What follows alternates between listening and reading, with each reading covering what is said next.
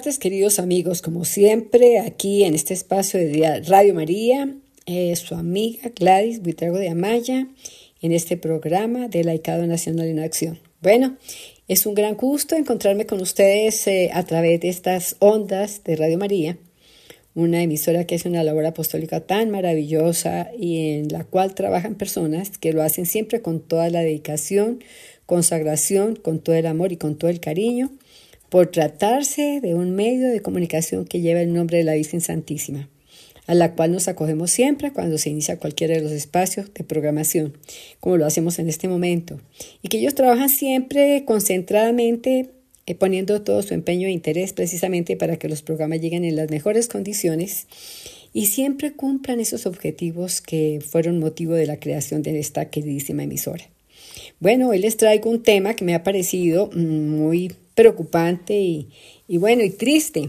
Y es precisamente la homilía del día de ayer, 28 de diciembre, del Padre Santiago Martín, que hace referencia al tema de los santos inocentes, que habla precisamente de la muerte de esos niños que Herodes, al ver que los Reyes Magos no habían retornado para darle la información sobre dónde se encontraba ese nuevo, ese niño que ellos iban a ver como un rey nacido del, del cielo, pues él lo sentía como una amenaza para él, para su gobierno, y entonces cuando los reyes eh, varían de, al regresar por recomendación del santo ángel, del ángel que les dijo en sueños que nos volvieran por otro lado, entonces Herodes se enfurece y manda a matar a todos los niños menores de dos años porque había esperado un tiempo y estaba pues dudoso de cuánto podría tener ese nuevo ser que había nacido y que era una amenaza para él.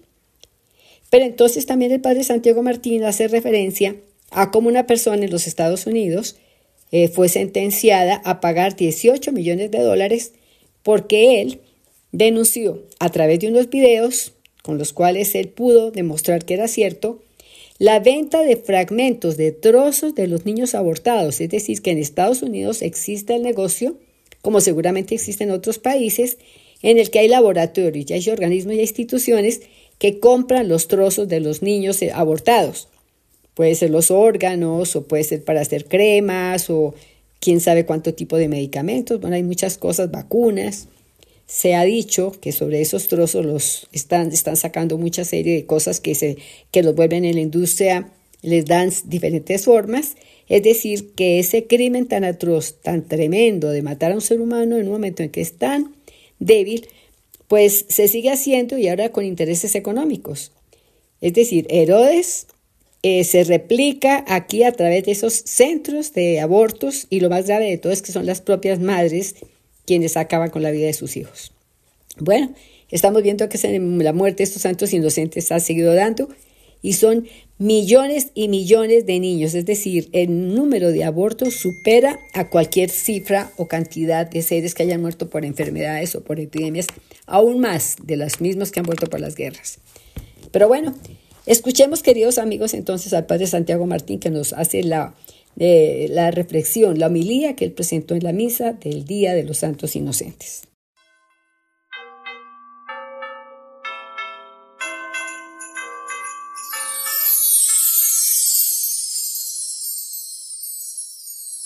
Cuando se retiraron los magos, el ángel del Señor se apareció en sueños a José y le dijo, levántate toma al niño y a su madre y huye a Egipto. Quédate allí hasta que yo te avise, porque Herodes va a buscar al niño para matarlo. José se levantó, tomó al niño y a su madre de noche, se fue a Egipto y se quedó hasta la muerte de Herodes para que se cumpliese lo que dijo el Señor por medio del profeta, de Egipto llamé a mi hijo. Al verse burlado por los magos, Herodes montó en cólera y mandó matar a todos los niños de dos años para abajo, en Belén y sus alrededores, calculando el tiempo por lo que había averiguado de los magos. Entonces se cumplió lo dicho por medio del profeta Jeremías. Un grito se oye en Ramá, llanto y lamentos grandes. Es Raquel que llora por sus hijos y rehúsa el consuelo porque ya no viven. Palabra del Señor. Gloria a ti, Señor Jesús. Hoy celebramos la fiesta litúrgica de los santos inocentes. Es un día en el que no solo recordamos aquellas víctimas del tirano, del asesino, que seguramente por su ambición, pero poniendo como excusa la razón de Estado, es decir, que no hubiera competidores al trono para evitar guerras civiles, mandó matar a los inocentes, no sabemos la cantidad, pero buscaba con ello acabar con el posible rival que era Jesús. La Iglesia, por lo menos desde hace muchos años, ha querido recordar en este día a esas otras víctimas inocentes que son los que mueren en el vientre de su madre y que tienen como colaboradores para su muerte a sus propias madres.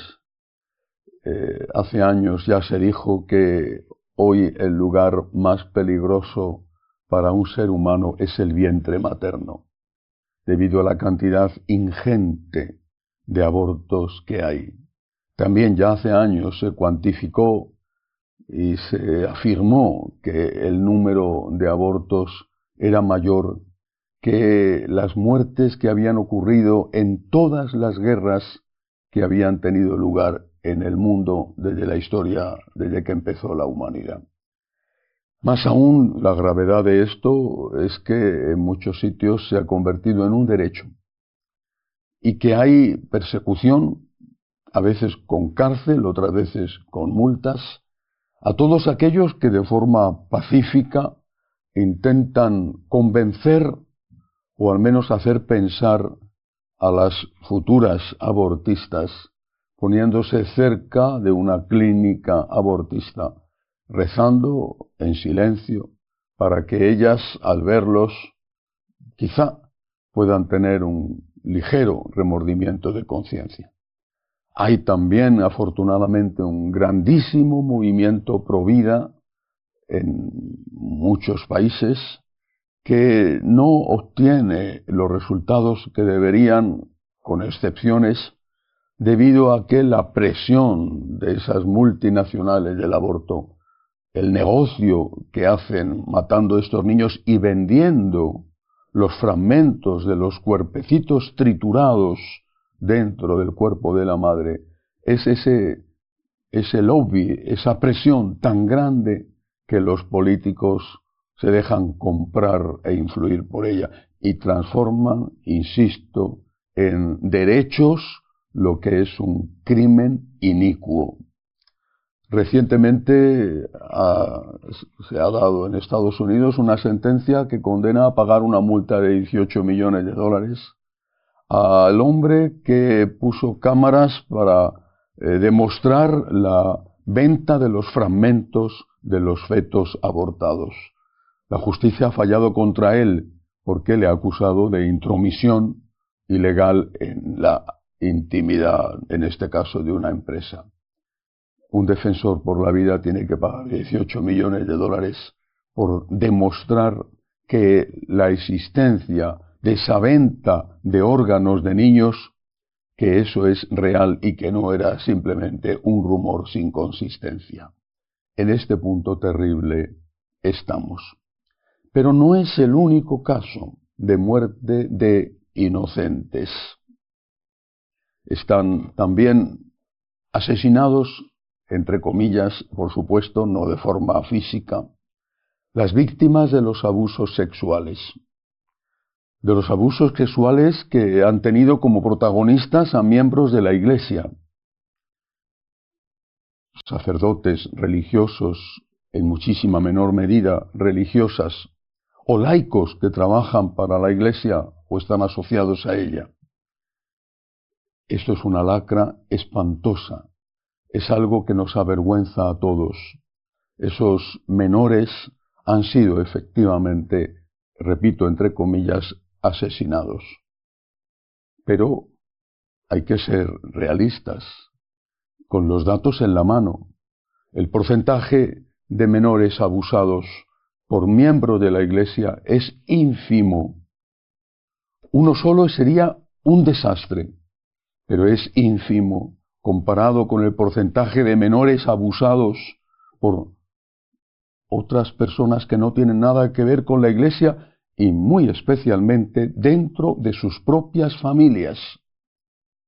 Se pone el foco de atención del mundo en la Iglesia para desprestigiar a la Iglesia y para desviar la atención. Y se reclaman indemnizaciones millonarias a la Iglesia y en cambio no se reclaman esas indemnizaciones a otras instituciones, muchos de cuyos miembros han tenido lugar, han participado en ese crimen no sangriento, pero sí del mismo modo horrible. Y aún hay una un tercer colectivo de víctimas inocentes. A él se refirió el Papa Benedicto XVI en aquella carta que envió a los presidentes de todas las conferencias episcopales del mundo reunidos en Roma para hablar del tema de la pederastia en la Iglesia.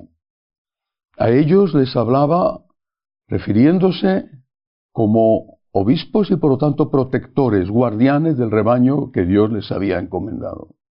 Y les decía,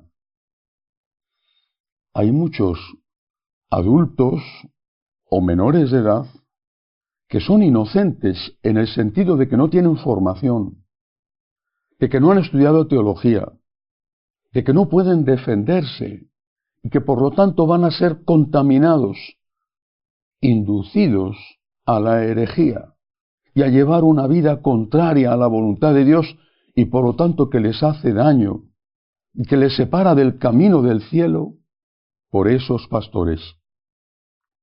Esos pastores que son los sacerdotes, que son laicos catequistas, o incluso que pueden ser, como en el caso de la pederastia, aunque no haya abuso sexual, miembros de su propia familia.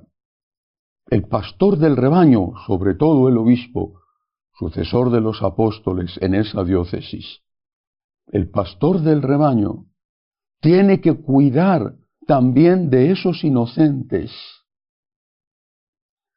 Acaba de salir una estadística terrible sobre el apoyo a la ideología LGBT, incluido el tema del matrimonio civil o eclesiástico de las parejas homosexuales.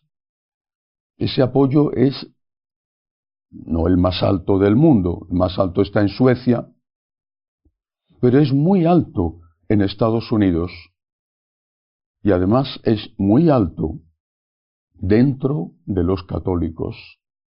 ¿Por qué? Quizá porque son muchos los pastores que apoyan y aprueban incluso explícitamente, ese tipo de comportamiento. Y las ovejas siguen al pastor hasta la guarida del lobo, creyendo que van a la vida eterna y van a la perdición. Así que hoy, el Día de los Santos Inocentes, recemos por las madres que han abortado o que están en el trance de abortar a sus hijos, para que recuerden que por abortar no dejan de ser madres, son madres desde el embarazo, lo que hacen es matar a un hijo suyo, pero no es que por abortar ya no son madres, porque ya lo son. Recemos por ellas. Y también recemos para que reciban toda la ayuda que son que necesitan para disuadirlas de lo que van a hacer. Recemos por las víctimas de la pederastia, especialmente por las víctimas de la pederastia en la iglesia. Pero no solo por ellas, porque ahí es donde menos se cometen. Y recemos por los mártires inocentes eh, que son envenenados, no en su cuerpo, pero sí en su alma, lo cual muchas veces tiene consecuencias incluso para su cuerpo, y que son envenenados por pastores que en el nombre de Cristo les enseñan justo lo contrario de lo que enseñaba Cristo. Por todos ellos elevemos hoy Día de los Santos Inocentes, nuestra oración. Que así sea.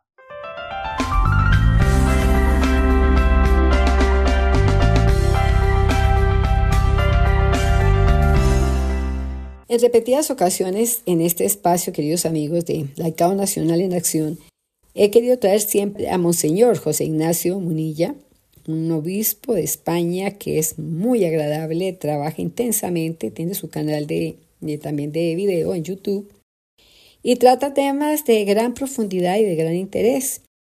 Pues bueno, me lo encontré precisamente dentro de estos espacios que yo busco y trato de traer para tener una información muy interesante y sobre todo muy formativa dentro de este programa, uno en el que él hace mención a los 800 años del primer Belén, eh, es decir, de la primera ocasión en que San Francisco de Asís hizo posible que se organizara entre la misma gente un Belén, recordando todas las personas, es decir, San José, la Virgen Santísima, el Niño Jesús, los Reyes Magos, los pastores, bueno, que él personificó, que él mm, organizó allá en Asís, precisamente lo que era un pesebre, y Monseñor Munilla pues se refiere precisamente a esto y lo trata de una manera muy interesante porque él divide en 14 signos lo que representa el contenido en sí del pesebre.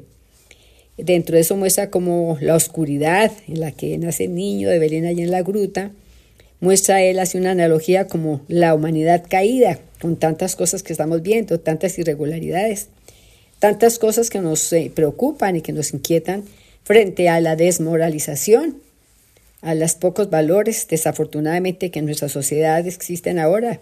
Por fortuna, pues hay personas que hemos podido y que nuestro Señor nos ha ayudado y nuestros padres, nuestra familia, nuestros hogares y nuestros ambientes han permitido que conservemos nuestros valores.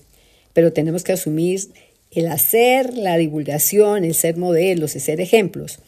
Recordemos que de acuerdo a Aparecida en el año 2007, que fue una, un encuentro que hubo allá dirigido por, por eh, Papa Benedicto XVI, se estableció que todos debemos de ser discípulos y misioneros de Cristo. Bueno, también habla de la creación, habla también de la incertidumbre que existe en los seres humanos y muchos de los que vivimos o viven, porque nosotros tenemos la confianza plena en el Señor y que nosotros, nuestra alma llegará ante el Señor y que empezó, nacimos del Señor y a Él llegaremos y nuestra muerte no va a ser eterna porque sabemos que con la muerte de nuestro Señor Él nos redimió y nos dio la inmortalidad del alma. Pero que hay tantas incertidumbres y tantas inquietudes respecto a eso. Pero bueno, yo los invito cordialmente, pero les pido que con mucho interés y con mucha atención escuchen este tema tan interesante de Monseñor Munilla y que lo divulguen también si les queda fácil, porque es importante saber los cuatro, 14 signos que él saca, identifica en estos 800 años del primer pesebre, del primer Belén.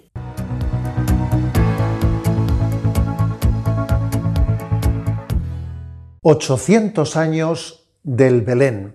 Sí, celebramos este año 2023, 800 años desde que San Francisco de Asís, en 1223, en aquellas navidades, en una población llamada de Grecio, montó el primer Belén. Hace cuatro años el Papa Francisco publicó una carta apostólica sobre el Belén. Se llamaba Admirabile Signum y merece la pena rescatarla con motivo de este 800 aniversario. El contexto histórico en el que San Francisco de Asís montó el primer Belén pues fue porque él había venido de Tierra Santa, se había quedado impactado de lo que eran las cuevas de Belén donde Jesús había nacido, también había venido de Roma de encontrarse con el Papa y muy probablemente se había quedado impactado de los mosaicos del nacimiento de Jesús que estaban en Santa María la Mayor. El caso es que iba a celebrar las Navidades en Grecio y allí a un hombre conocido suyo le pidió que le ayudase a organizar el primer Belén viviente. Tenemos que cuidar como oro en paño la tradición de los belenes, porque en ella se juegan, por una parte, la transmisión de la fe.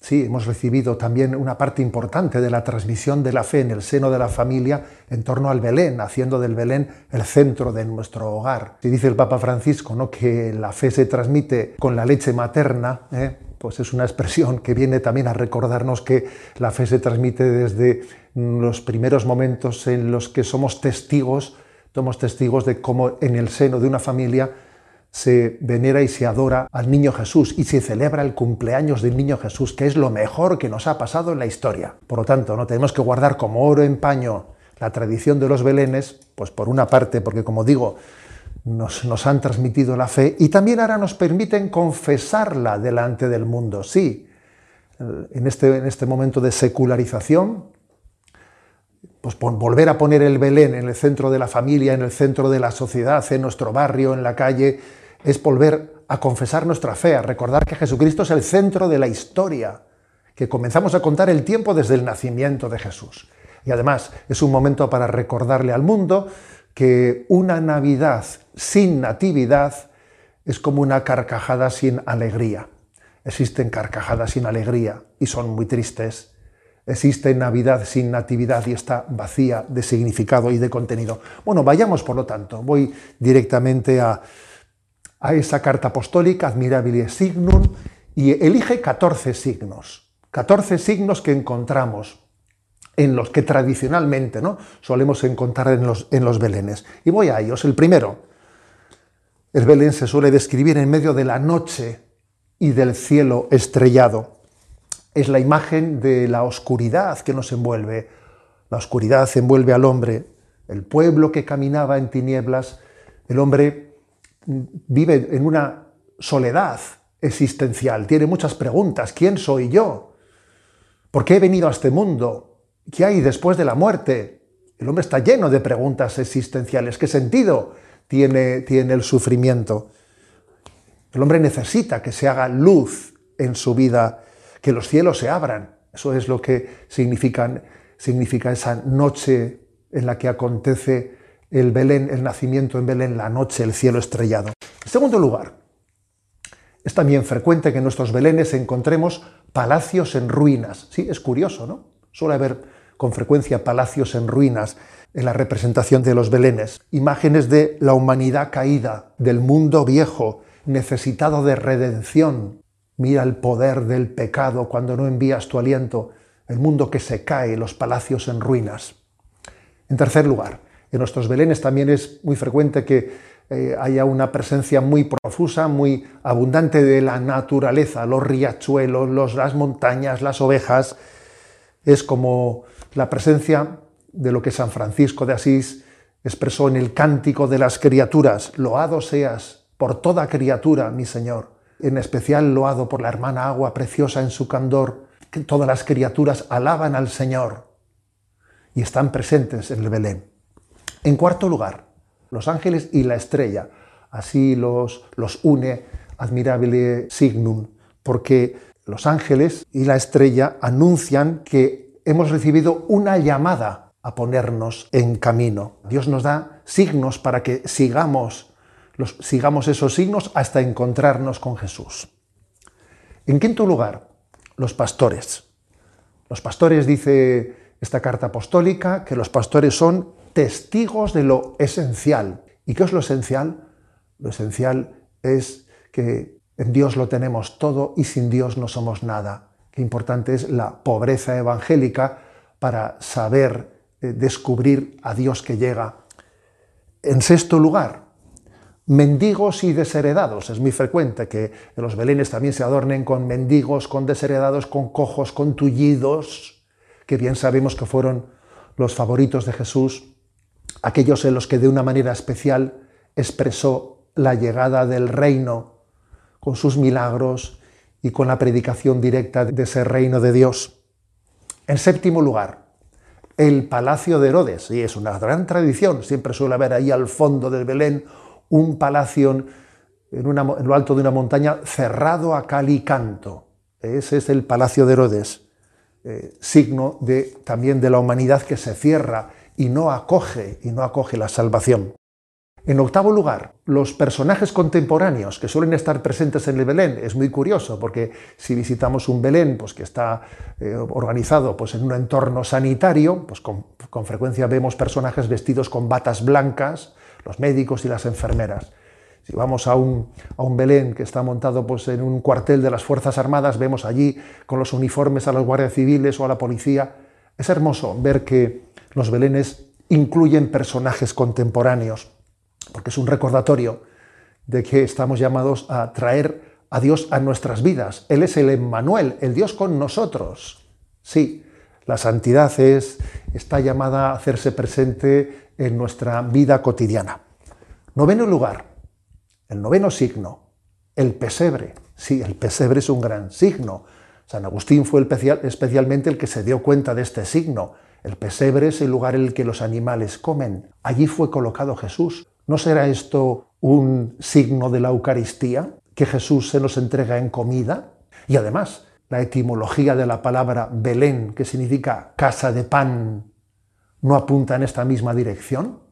Parece que, por lo tanto, el Belén nos está evocando la Eucaristía, Jesús que se nos entrega como alimento. Décimo signo, los magos de Oriente, aquellos tres magos de Oriente, que hacen referencia a la catolicidad de la Iglesia, el gran anuncio de la fe está dirigido al mundo entero y estamos llamados a evangelizar a los pueblos de todo el mundo. Un décimo signo, el buey y el asno, que fue precisamente ¿no? Francisco de Asís el que tuvo la genialidad de introducir el buey y el asno en la representación del Belén. No están presentes en los evangelios el buey y el asno, eh, están presentes en Isaías 1.3, donde se lamenta el profeta, conoce el buey la voz de su amo, el asno es capaz de, reconocer pues, el, alimento que le da a su amo, y sin embargo tú, Israel, no vas a ser capaz de reconocer a tu Señor. Es por lo tanto ¿no? un lamento y una, eh, y una llamada a que conozcamos el don de Dios, a conocer el don de Dios. No vaya a ser que seamos más burros que el burro, como se dice ¿no? popularmente. Y vayamos a los tres signos finales, a los tres personajes centrales.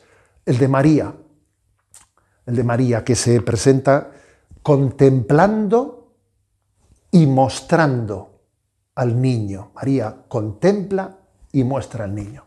El decimotercero, pues es el de José, con un bastón en la mano, ceñido como para salir de camino, a veces con un candil en la mano, que es la imagen del custodio, el hombre elegido para custodiar a Dios. ¡Qué paradoja! Un hombre elegido para custodiar a Dios. Y el último signo, el signo de los signos. Yo os daré un signo. Mirad, la Virgen está encinta y va, y va a dar a luz un hijo. El último signo es Jesús, concebido virginalmente por obra y gracia del Espíritu Santo, nacido en Belén. El último signo es el Emmanuel, Dios con nosotros. El último signo es esa paradoja, el niño Dios. ¿Cómo es posible que Dios, el Dios omnipotente, esté al mismo tiempo presente en la fragilidad del niño? Este es el signo, el signo de los signos, la grandeza de Dios presente y ocultada en la debilidad del niño. Bien, estos son los 14 signos que en admirable misterio, aquí y allá, aunque igual no están, están un tanto desordenados y yo los he, los he expresado pues, en estos 14 signos, allí se nos ofrecen. Lo importante, lo importante es que entendamos que tenemos que cuidar como oro en paño el Belén, que tenemos que hacer del lugar de contemplación, lugar de, en el que nos introduzcamos en el misterio de Jesucristo, en esa composición de lugar de la que hablaba San Ignacio de Loyola, tocarlo, sentirlo, adentrarnos en el misterio de Cristo. Voy a concluir compartiendo un conocido refrán del refranero español. Es impresionante el refranero español, cómo está impregnado de imágenes bíblicas. ¿no? Sabéis que en España hay un refrán que dice, armarse el Belén o montarse el Belén. Se ha montado el Belén, se ha armado el Belén. ¿Qué, suele significar eso? Pues que se ha armado un lío, se ha armado un lío. ¿eh? Bueno, pues es que ciertamente cuando Jesús llegó se armó un lío. Y la predicación del reino de Dios no fue fácil, fue en medio de muchas contradicciones. También hoy en día la predicación del reino de Dios está, la llevamos a cabo en medio de muchas contradicciones, con muchos problemas. Se armó el Belén, se armó el lío, sí, pero, pero Jesús está presente entre nosotros. ¿no? Él es signo de contradicción y en medio de las pruebas Él, él nos acompaña. Se armó el Belén, ciertamente, pero el Señor, nos el Señor es el Emmanuel, el Dios con nosotros. Y por cierto, voy a concluir aconsejándoos pues, una película que es una joya, que, que se publicó en el, que se produjo en el año 2017, que precisamente tiene este título, Se armó el Belén. Se armó el Belén es una producción cinematográfica de, animada, de, con figuras animadas dirigidas a los niños, pero con, una, con un contenido que ojalá todos los adultos fuésemos capaces de, acogerlo. Por lo tanto, venid, adorémosle. Esta es la Navidad, queremos celebrarla con la ilusión, con la ilusión de un niño y con la madurez de un corazón que en el que han pasado ya muchos años en nuestra vida y cada vez cuanto más tiempo pasa en nuestra vida, nos damos cuenta, nos vamos percatando de que conocer a Jesús es lo mejor de nuestra vida, es lo mejor que nos ha pasado en esta vida.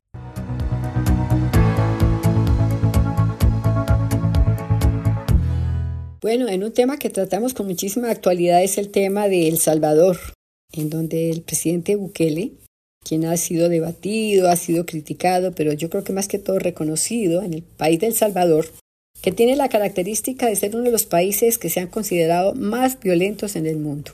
Este país que tiene ha tenido una serie de pandillas denominadas maras, que hemos visto en videos y en los noticieros, pandillas que se tatuaban todo el cuerpo y que se identificaban precisamente el tipo de pandilla a la que pertenecía por todos estos signos y estos símbolos que se tatúan aún en la cara, en la nuca, en todas partes. Era, una, era una, un mapa por todo el cuerpo, unas figuras tatuadas en todo el cuerpo. Y lo grave era la situación tan dramática y tan difícil que se veía en esos países, con extorsión en El Salvador, que nos estamos refiriendo, por la extorsión, por el robo, el atraco, los crímenes, el asesinato. Entonces, ese país de verdad estaba en una situación demasiado lamentable, pero gracias a este presidente que ha llegado a poner el orden, que ha hecho unas cárceles grandes que han sido criticadas porque se hace referencia a veces que esos eh, que hablan tanto de los derechos humanos, pero que en el fondo son unas personas que actúan con una en unas circunstancias muy irregulares, porque defender con tanto apasionamiento a los delincuentes, eh, permitirles que cometan crímenes, asesinatos, eh, lamentablemente que darle el, premio a muchos criminales o ya el hecho mismo de no exigirles que respeten normas y leyes, que eso acaba con la tranquilidad de los pueblos. Pues bueno, aquí también tenemos problemas graves con tanta inseguridad y todo, pero bueno, estamos hablando es del Salvador. Entonces, realmente este presidente Bukele cuando tomó la decisión de actuar de manera tan enérgica eh, castigando a los bandidos, obligándolos a que desistieran de seguir haciendo, cometiendo crímenes e irregularidades y llevándolos a la cárcel, pues bueno, ha hecho posible que ese país llegue posiblemente a un gran desarrollo. Y se dice que pues eso no fue solo que Bukele se lo hubiera inventado, sino que él lo tomó como ejemplo de un país que es un país ciudad, que se llama Singapur, que hace muchos años eh, realmente empezó también, se dio cuenta pues de que estaba viviendo una situación tremendamente lamentable en este país estaba en el año 1966, antes del año 1966, era un país en donde mm, no había seguridad. Eran los países además más pobres y más inseguros. Llegó un primer ministro que empezó a actuar de una manera muy interesante porque él sí empezó a estimular a los empresarios, tanto nacionales como extranjeros, que son los que en esencia crean empresa. Por eso no se puede hablar y no se puede generalizar el tema de que todos los empresarios son bandidos y que están explotando a la gente y que están explotando a los países, cuando los empresarios realmente bien organizados, bien dirigidos y bien, mm, diría yo, supervisados por los países hacen posible que haya empleo, que haya desarrollo, que haya movimiento comercial, económico. Y entonces, eh, en ese país, en Singapur, que como les decía, era una ciudad tan insegura y muy pobre, este primer ministro depuró el ámbito no solo empresarial, sino también el estatal y el político. Y tomó medidas sumamente rígidas porque a los que eran corruptos hasta los mandaban a matar. Y ahora, después de haber sido un país inseguro, pobre, miserable, ahora se considera el país con menos eh, gente corrupta y es, más, y es el más seguro del mundo. Imagínense ustedes qué cambio tan impresionante. Hizo otra cosa que fue muy interesante. A partir de 1966 hizo posible que el inglés se enseñara en todas las escuelas y en todos los centros educativos y se estableció el inglés como la lengua natural y general en ese país, cosa que le ha, le ha abierto las puertas a los mercados y a todos los eventos internacionales que hace posible que un país progrese mucho más. En este momento es considerado el mejor puerto del mundo, imagínense ustedes. Tiene también el mejor aeropuerto. Y Cualquier persona que llegue a ese país y tenga droga o alguien que le cojan con droga, inevitablemente está sentenciado a muerte. Entonces, imagínense hasta una cosa simpática, una anécdota, ha prohibido mascar chicle porque las personas que comen el chicle lo botan en el piso, las palomitas pican eso y se mueren. Entonces, él está protegiendo hasta la naturaleza. Y se considera que es uno de los países más ricos del mundo, es una ciudad-país. Entonces, eh, posiblemente Bukele se inspiró en este, en este hombre. Así es que entonces los invito a que escuchemos esta interesante anécdota de descripción de un joven que tiene un canal de televisión, de un canal en YouTube de, de video, se puede decir, no de televisión, de video, y que nos cuenta esta anécdota que bien vale la pena tenerla presente para que ojalá aquí en Colombia, en América Latina y en el mundo se imponga ese orden. Imagínate un país que pasó en 50 años de ser uno de los más pobres del mundo y subdesarrollados a ser una potencia mundial y país de primer mundo. Y te digo más, todo lo que estamos viendo de Bukele en El Salvador ya fue hecho hace décadas atrás por una persona que ha sabido cambiar la historia de este país, la historia de Singapur.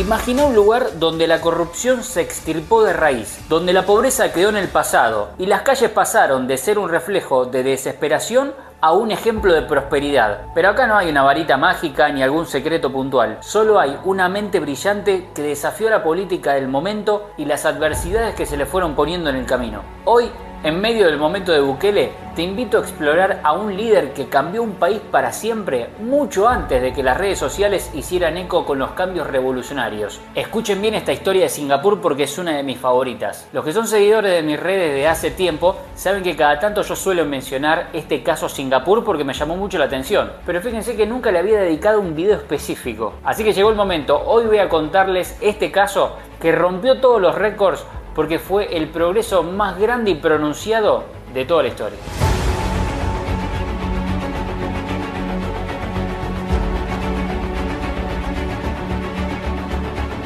Singapur tiene una característica que pocos países en el mundo comparten, y es que es una ciudad-estado, donde el país está formado por una única ciudad, al igual que Mónaco, por ejemplo. Todo comenzó luego de una invasión japonesa a Singapur en 1942, ahí el país quedó destruido con el 60% de la población en situación de pobreza extrema, con la mayoría viviendo en suburbios y una infraestructura muy rudimentaria. Singapur era una isla de pescadores, no tenía recursos naturales para explotar, no tenía espacio para la agricultura, para que se hagan una idea, todo su territorio es similar a una ciudad del tamaño de Las Vegas, incluso dependía del extranjero para el suministro de cosas básicas como agua potable o alimentos. Seguramente te estarás preguntando cómo hizo para salir de las ruinas que estaba en su peor momento para pasar en 50 años a ser potencia mundial y primer mundo. Y acá es donde aparece el héroe de Singapur, el Najib Bukele de Singapur, que fue el primer ministro durante 31 años y a través de la mano dura ha cambiado el rumbo de este país. When we were faced with this problem, the hang. Fíjense cómo el tipo la ponía arriba de la mesa. Al principio esta persona se enfocó en todo lo que era nacional, en los productos que se creaban ahí mismo en Singapur, a las empresas extranjeras que traían sus propios productos se les cobraba bastantes impuestos, todo para fomentar lo que era la producción local. A la brevedad se dio cuenta de que no era por ahí el camino y empezó a hacer todo lo opuesto. Empezó a facilitarles el negocio a las empresas extranjeras para que vengan a invertir, a bajarle los impuestos de una manera muy accesible como para que les sea sencillo invertir en Singapur. Redujo también el gasto público, empezó a darle oportunidades a las personas que querían progresar y que el Estado empieza a jugar a favor de la gente y no en contra. Hace pocos años atrás había 500.000 presos, hoy quedan menos de 50. Todos los criminales confesos y probados fueron fusilados. Toda figura pública corrupta, políticos, policías, militares, fueron fusilados. Los empresarios ladrones fueron fusilados o huyeron rápidamente del país. Se estableció que la lucha contra la corrupción era el primer objetivo, ya que no se podía lograr un gran cambio si sus funcionarios eran corruptos y desleales. Es por eso que le dio mucha importancia a un organismo que se encargaba precisamente de esto, la Oficina de Investigación de Prácticas Corruptas. Para que vean lo en serio que se lo tomó, el primer ministro dijo, si quieres derrotar la corrupción, debes estar listo para enviar a la cárcel a tus amigos y familiares. También les ofreció a los empleados públicos altos salarios justamente para reducir el deseo de incurrir en la corrupción. Estas medidas funcionaron porque Singapur hoy en día es uno de los países menos corruptos del mundo. Los drogadictos que dormían en las calles huyeron del país para Malasia. A esto lo hicieron para evitar ser fusilados o hacer trabajos forzosos. El mensaje del gobierno era que el país tenía un cáncer y que la única opción era extirparlo. Las familias que tenían a un integrante extirpado se las identificaba como peligrosas para la nación y se las vigilaba bien de cerca. Después de hacer una especie de limpieza en el país en lo que refiere a la corrupción, a los criminales, de poner un poco de orden, ahí se organizó bien el sistema político, el sistema judicial, el sistema penal, se convoca elecciones y el primer ministro se postuló como candidato a la presidencia y ganó las elecciones con casi el 100% de los votos. Este primer ministro, Lee Kuan Yew, que es el héroe de la historia, sabía que la única forma de que Singapur no se quede estancado ahí y siga creciendo a un nivel de ser potencia mundial o ser un país de primer mundo era favorecer la inversión extranjera, es decir, que empiece a recibir capital extranjero en su país. Presten atención a este dato que es una locura. Desde 1960, la economía de Singapur cada año ha crecido más de un 7,5%. Esto desemboca a este país como el desarrollo más rápido de toda la historia de la humanidad. Otra medida fue que desde 1966 el inglés se convirtió como lengua común para todos los singapurenses. Esta decisión no solamente llevó a reducir tensiones étnicas, sino que también facilitó el hecho de que Singapur se convirtiera en un lugar global, dándole mayores facilidades a las empresas extranjeras para invertir en el país. Pero mira el tipo cómo la ve, cómo la ve. El puerto de Singapur se convirtió convirtió en el segundo más grande de todo el mundo. Y por si eso fuese poco, el gobierno de Singapur no solo hizo que su aerolínea, Singapore Airlines, tenga un servicio de primera categoría, sino que construyó uno de los mejores aeropuertos del mundo. El aeropuerto de Singapur fue elegido durante varios años de forma consecutiva como el mejor del mundo. Es extremadamente eficiente y básicamente es como una ciudad, ya que tenés todo lo que te puedes llegar a imaginar adentro. Tenés cine, cientos de restaurantes de todo tipo, la cascada bajo techo más grande del mundo, todo esto rodeado de mucha vegetación. Al aterrizar a Singapur, el documento de desembarque tiene una leyenda en letra roja bastante grande y una explicación sobre la pena de muerte en el país sobre la posesión de drogas. Acá hay cero tolerancia. El poseedor de drogas es fusilado o es condenado a cadena perpetua con trabajos forzosos. Para que tomen dimensión de cómo se cumplen las leyes y con la seriedad que se toman todo esto, un surfista brasilero ingresó a Singapur con una tabla repleta de cocaína. Obviamente encontró su propia muerte. La madre del traficante apareció en televisión en cadena nacional en Brasil pidiéndole al presidente Lula que por favor intercediera por su hijo, pero lamentablemente no tuvo éxito. Ni la madre, ni Lula, ni las protestas de los moralistas de los derechos humanos impidieron la ejecución de la ley en Singapur. En los hoteles hay una guía de la ciudad, donde se ve en una página que dice que la policía le garantiza la seguridad física a todas las mujeres las 24 horas del día. A esto lo aclaran porque anteriormente en Singapur se vivía sin ley ni orden y las mujeres eran violadas y asesinadas con frecuencia. Pero esto ahora se acabó. Hay orden y control total. Para que veas lo al detalle que van, hasta está prohibido mascar chicle. A esto lo hacen porque piensan que el chicle después termina en muchas ocasiones en el piso y eso va en contra de la limpieza extrema que quieren mantener. No te digo, con los asiáticos todo bien. Tampoco es posible distribuir volantes molestos por las calles. Solamente pueden colocarse dentro de las tiendas y no se pueden entregar a los clientes. En caso de que lo hagan, resulta en una multa muy cara, porque consideran de que la mayoría de estos terminan en el piso y traen más suciedad en las calles. Y una de las cosas que más me gusta es que toda esta serie de cambios fue también impulsada con una bajada de línea enfocada en la meritocracia. Es decir, que Singapur pasó de ser un país donde los puestos de trabajo muchas veces estaban marcados por amiguismo, por contactos, por temas de corrupción, tanto a nivel político como en la sociedad, puestos básicos, a ser un país en que se base la meritocracia, en tus propios méritos personales, como tiene que ser. En Singapur, en las escuelas, se les enseña desde chicos la importancia del trabajo duro y que la prosperidad está al alcance de cualquiera que trabaje para conseguirlo. Incluso la posición del gobierno con las ayudas sociales también sigue por la misma línea de la cultura de la meritocracia. Cuando se ofrecen ayudas sociales, suelen seguir un protocolo de modo que no fomente la dependencia de ayudas del Estado, como en Latinoamérica o no.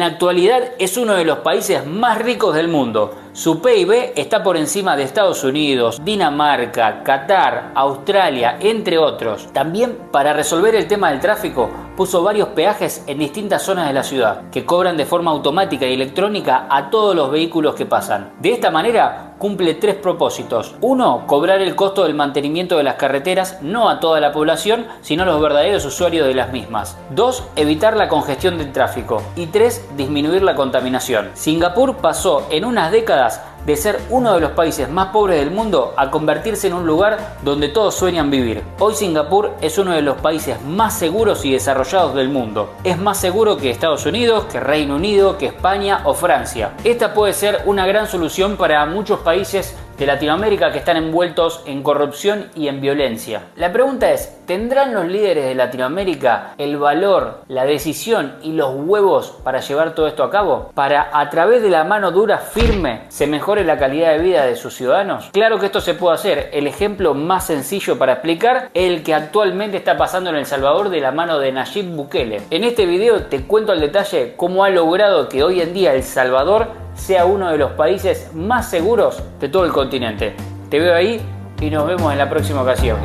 No fui. Hemos llegado al final de nuestro programa. Es decir, que tendremos seguramente una gran oportunidad nuevamente de escucharnos, de oírnos, de intercambiar eh, todo este tipo de temas que yo sé que son de motivo de interés para todos. Quedo muy contenta de que tengamos ya un año terminando, gracias a Dios con la bendición de la Virgen Santísima, de nuestro Señor, ya en esta época de Pascuas, de Navidad, y solo me resta desearles a todos muchísimas bendiciones para este año 2024. Que el Señor nos proteja, nos cubra con toda su luz para que Colombia realmente llegue a cumplir metas y objetivos de paz, de tranquilidad y sobre todo de mucha fuerza espiritual los países en donde el Señor reina y la gente está realmente unida a través del Espíritu en función de los principios y de los valores cristianos, el país funciona bien. Entonces, unámonos espiritualmente y pongamos toda la fuerza para que el Señor esté presente en Colombia y la Virgen Santísima también nos cubra con su manto. Una feliz tarde para todos.